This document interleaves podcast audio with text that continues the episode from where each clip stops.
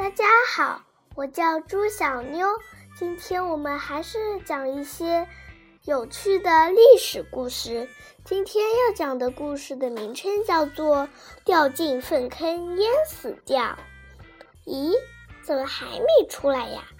难道掉粪坑里啦？进厕所都一个小时了。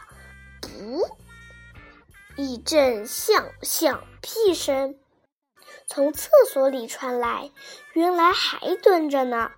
不过也是这么小的厕所洞眼，谁掉得进去啊？现在的厕所眼很小，是跳是掉不进去的。可是古时候有人跌进粪坑，那是常有的事情。掉进粪坑，估计不被淹死，也会被臭死吧。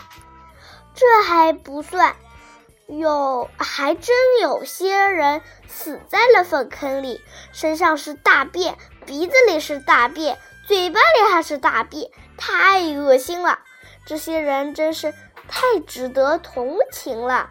到底是哪个倒霉蛋这么不幸，会滴会死在粪坑里呢？谁死在了粪坑里？中国春秋时期，晋国有位君主，人称晋景主，呃，晋景公。有一段时间，他因为错杀了好人而梦连噩噩梦连连，一病不起。于是请来神巫占卜，神巫却说。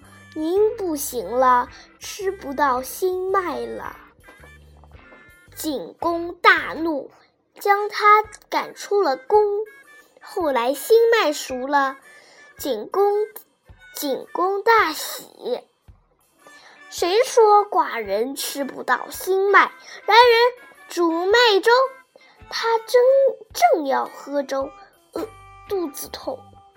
于是他百米冲刺，奔向厕所。啊！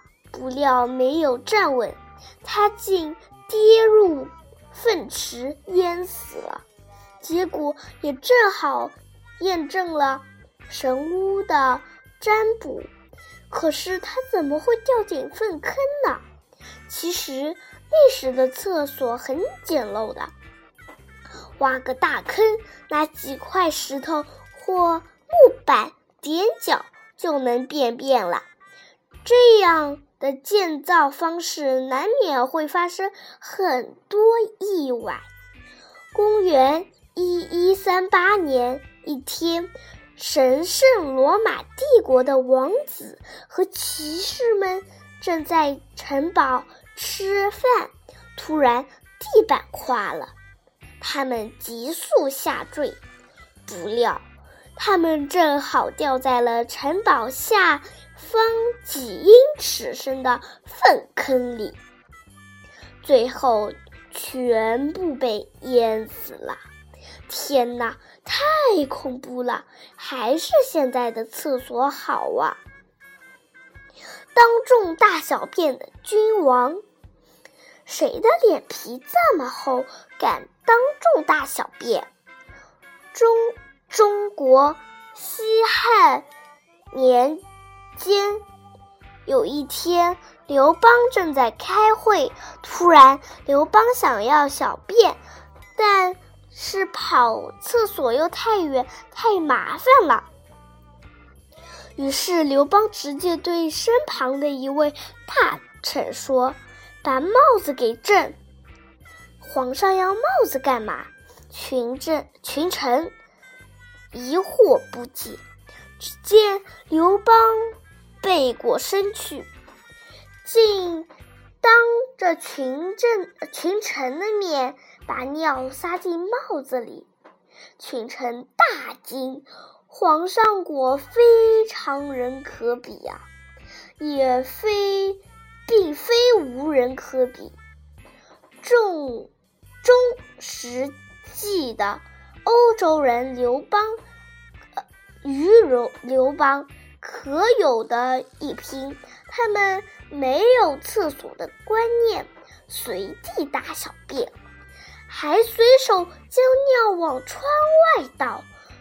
由于屎屎尿满天飞，男子为了显示风度，便走在女子的右侧，呃左侧，抵挡飞来屎尿。长此以往。便形成了男左女右的习俗。后来汉武帝当了中国皇帝，自然也继承了刘邦的基因。他居然在大便时接见大臣卫青，可以想象卫青的尴尬。就算是皇上拉的屎也是臭的呀。可是卫青又怎么？敢用手捂住鼻子呢？只有硬撑了。